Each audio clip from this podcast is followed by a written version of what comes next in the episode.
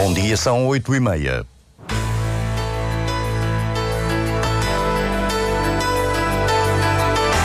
Antena 1 Madeira. Informação. Mudança de presidente na Associação de Municípios, Carlos Teles da Calheta deverá assumir hoje funções. Cerca de 60 mil negativos de fotos antigas da Madeira já estão em versão digital, mas ainda falta muito trabalho de um acervo de 3 milhões de negativos. Nesta edição, vimos as ideias do cabeça de lista do partido ADN à Assembleia da República. Diário Regional na Antena Madeira, assistência técnica de Mário Rodrigues, a edição é de Paulo Santos.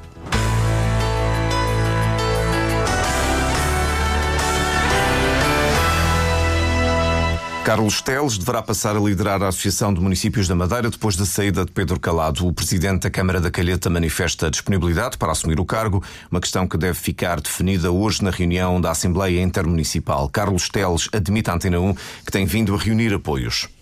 A verdade é que a situação precisa de ser clarificada e, e, e na sequência disso foi convocada uh, pelo senhor presidente de, da Intermunicipal o presidente Emanuel Câmara convocou uma assembleia uh, e essa assembleia servirá para classificar, uh, nomeadamente, a eleição do novo presidente da Associação de Municípios.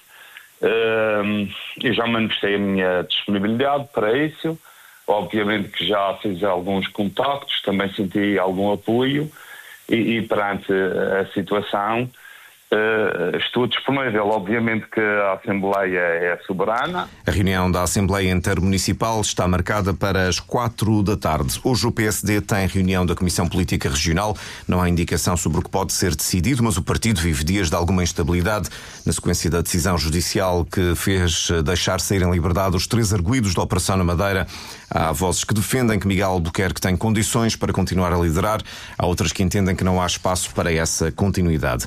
Cristina Pedro Pedra continua a reafirmar que acredita na inocência de Pedro Calado. A atual presidente da Câmara do Funchal repete que é preciso separar a justiça da política. Desde a primeira hora, no passado, atualmente e no futuro, estou perfeitamente convicta da total inocência do Dr. Pedro Calado. Esta decisão pessoal não lhe merece outro comentário? Não, este comentário que estou a fazer é muito profundo. Não é um comentário ligeiro, começo sempre bem as minhas palavras e quando apoio inequivocamente o Dr. Pedro Calado, é uma declaração profunda, quando digo que a justiça não deve extravasar para outro fórum que não a justiça, ela é profunda também. E quando digo que a política deve ficar na política, ela é também muito profunda. Cristina Pedra acredita na inocência de Pedro Calado. O ex-presidente da Câmara do Funchal regressou à Madeira este fim de semana. O Museu de Fotografia da Madeira, Ateliê Vicentes, tem mais de 3 milhões de negativos. Um tesouro recolhido ao longo de mais de um século. 60 mil dessas imagens já foram digitalizadas. Um trabalho de conservação levado a cabo pelo Arquivo e Biblioteca da Madeira. Destas imagens, 20 mil já podem ser consultadas online e todos os meses o site site tem novas imagens, Marco António Souza. O som repete-se diariamente Desde 2016, quase 60 mil negativos do Museu de Fotografia da Madeira já foram digitalizados. Um processo moroso, explica Nuno Mota, diretor regional do Arquivo e Biblioteca da Madeira. A digitalização uh, de suportes fotográficos é particularmente desafiante. É mais morosa do que a digitalização dos suportes uh, tradicionais e no que concerne à fotografia, todo um esforço ao nível da preparação dos suportes para digitalização, ao nível de operações de preservação e conservação preparatória precisamente dessa desmaterialização, da própria higienização uh, dos esportes, tem de ser feito, tem, de ser feita uh, de forma bastante criteriosa. Estima-se que o acervo do Museu de Fotografia seja composto por cerca de 3 milhões de negativos, grande parte deles em vidro. A digitalização é também uma forma de conservar o património. No critério pesa a idade das fotografias. As mais antigas remontam a 1850. Quando digitalizamos, nós uh, privilegiamos uh, o acervo uh, mais antigo, porque a digitalização, no fundo, ela é um meio de preservação. Dos 60 mil negativos digitalizados, 20 mil podem ser consultados online. Temos todas as fotografias datadas, todas as fotografias identificadas do ponto de vista dos seus motivos, inclusive, na medida do possível, dos seus intervenientes. Todas elas são indexadas quer tematicamente, quer geograficamente. Nuno Mota admite que o equipamento precisa de atualização, mas com o novo projeto financiado pelo PRR, a produtividade vai aumentar. Iniciamos, portanto, já um projeto de digitalização que uh, conduzirá a que, dentro de um a dois anos, uh, consigamos eventualmente triplicar uh, o, o quantitativo de uh, fotografias uh, digitalizadas. As 20 mil imagens do Museu de Fotografia da Madeira disponíveis online podem ser consultadas no site do Arquivo e Biblioteca da Madeira. Processo de digitalização que vai ser acelerado com o auxílio do Plano de Recuperação e Resiliência. Nesta manhã da rádio continuamos o ciclo de entrevistas aos cabeças de lista pela Madeira à Assembleia da República nas eleições de 10 de março. Hoje ouvimos as ideias de Miguel Pita, candidato do partido ADN, Alternativa Democrática Nacional, é gerente hoteleiro, tem 51 anos e mais de 32 em hotelaria, é ativista desde 2020, onde esteve contra as medidas de confinamento decididas pela região a propósito da Covid-19.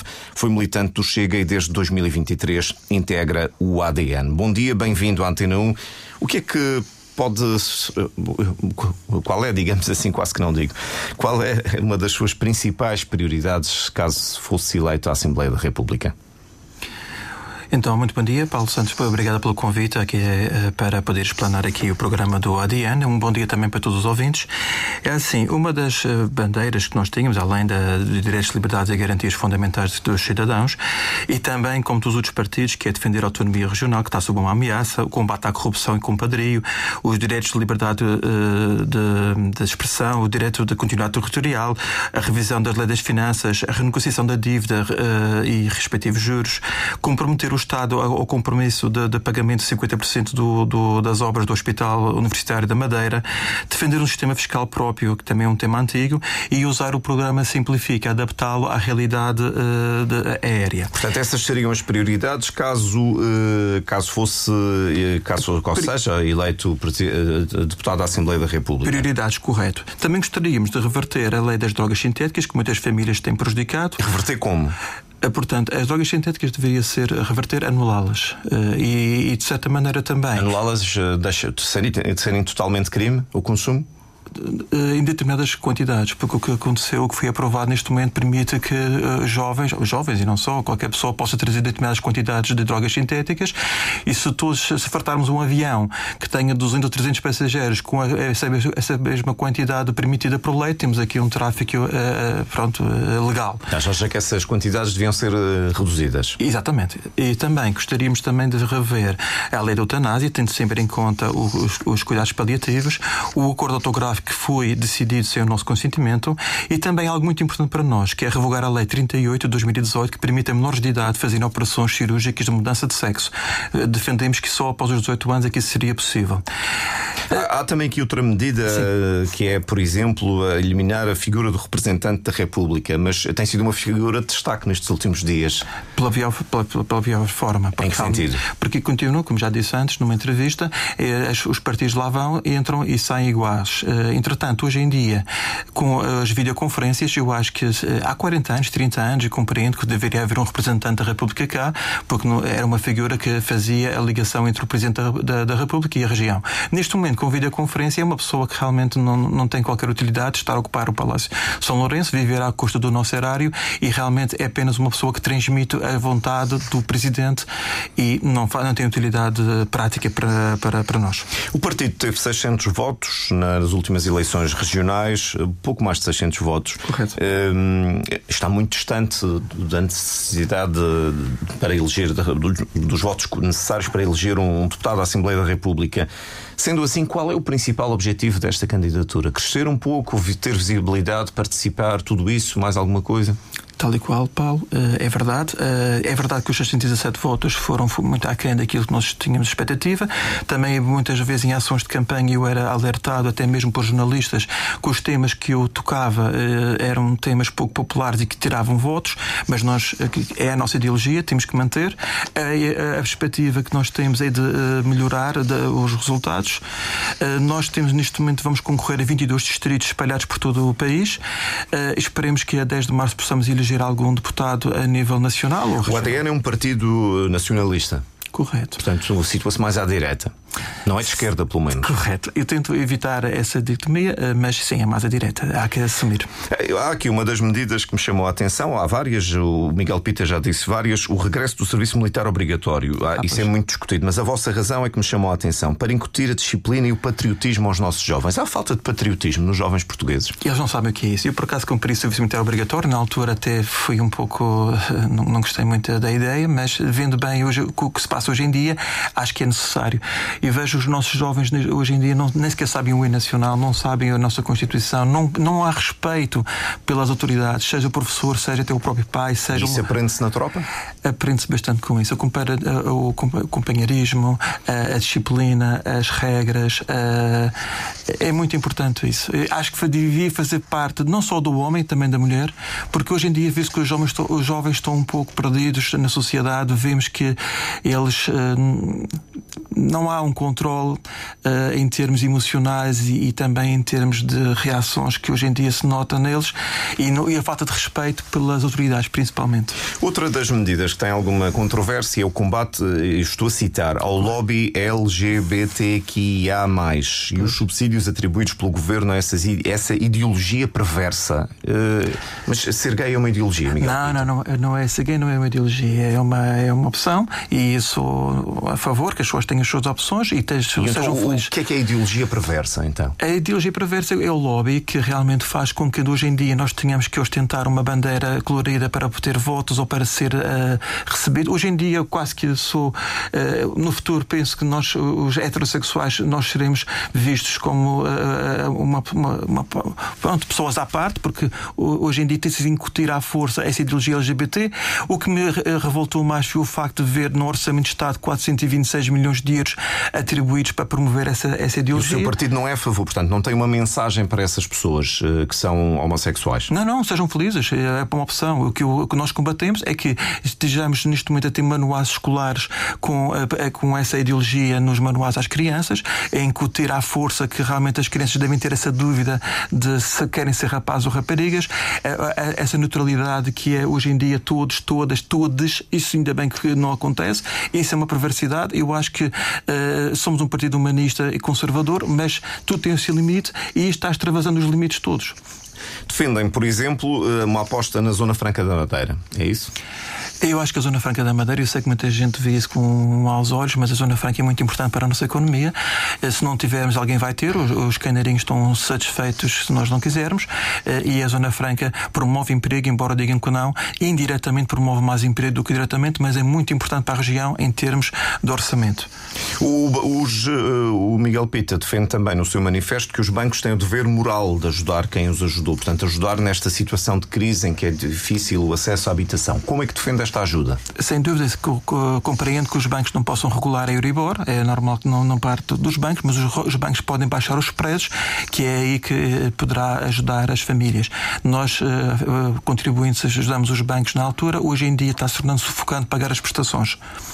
Outra das medidas, para concluirmos, tem a ver com a mobilidade. O, o ADN, Alternativa Democrática Nacional, defende o uso do portal Simplifica. Explique-me o que é que defende para o reembolso das passagens aéreas, neste caso. De maneira que, que possamos pagar os 68 no caso de estudantes, 86 no caso de, de pronto, nós adultos, e não temos que adiantar o valor total das passagens, e isso uh, consegue-se fazer na mobilidade marítima. É uma questão de adaptar esse, esse programa à uh, mobilidade aérea. Mas, Paulo, antes de terminar, eu tenho um assunto muito importante que, que já sei que vou ser chamado de racista xenófobo, mas é muito importante. Tem a ver com o descontrole da imigração que existe aqui. Existe no continente. Temos o exemplo da França e Alemanha e é uma das situações que ninguém fala que é. Vamos a ele. Notamos uh, muita gente de Bangladesh, Nepal, Paquistão e Índia a entrar na região. Nós, na hotelaria, temos 72 horas para declarar todo o cidadão que não pertence ao espaço Schengen e, e portanto, podem cá estar durante três meses. Gostava de saber se realmente há um controle nas nossas fronteiras, que é o aeroporto e o Porto Funchal, de maneira que esta gente, uh, quando acabar o contrato, saia e não sejam uh, candidatos a subsídio de inserção social. Obrigada por ter deixado este tempinho para expor isto também. Muito obrigado, Miguel Pita, por ter vindo a esta entrevista na Antena 1, candidato cabeça de lista do ADN.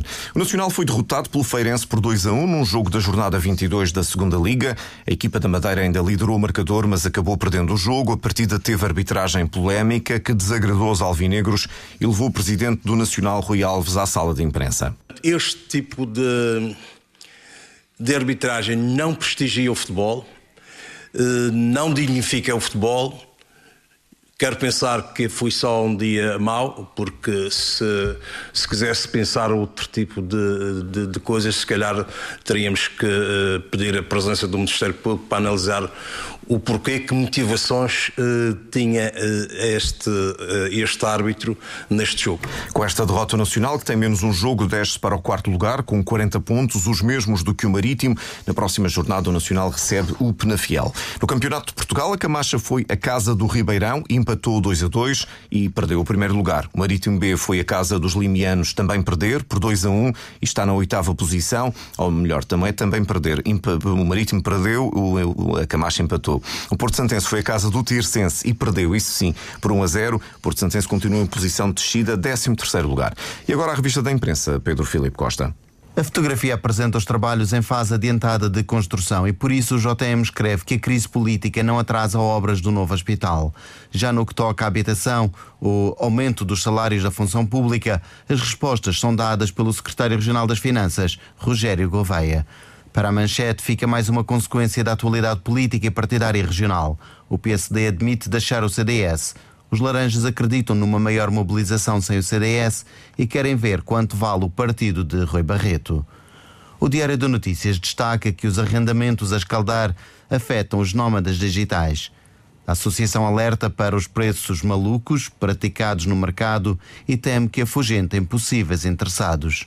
A fotografia diz que as obras públicas ganham fôlego em janeiro e no cabeçalho volta a falar do PSD mergulhado na incerteza. Temperaturas máximas para hoje: 24 graus no Funchal, 21 no Porto Santo.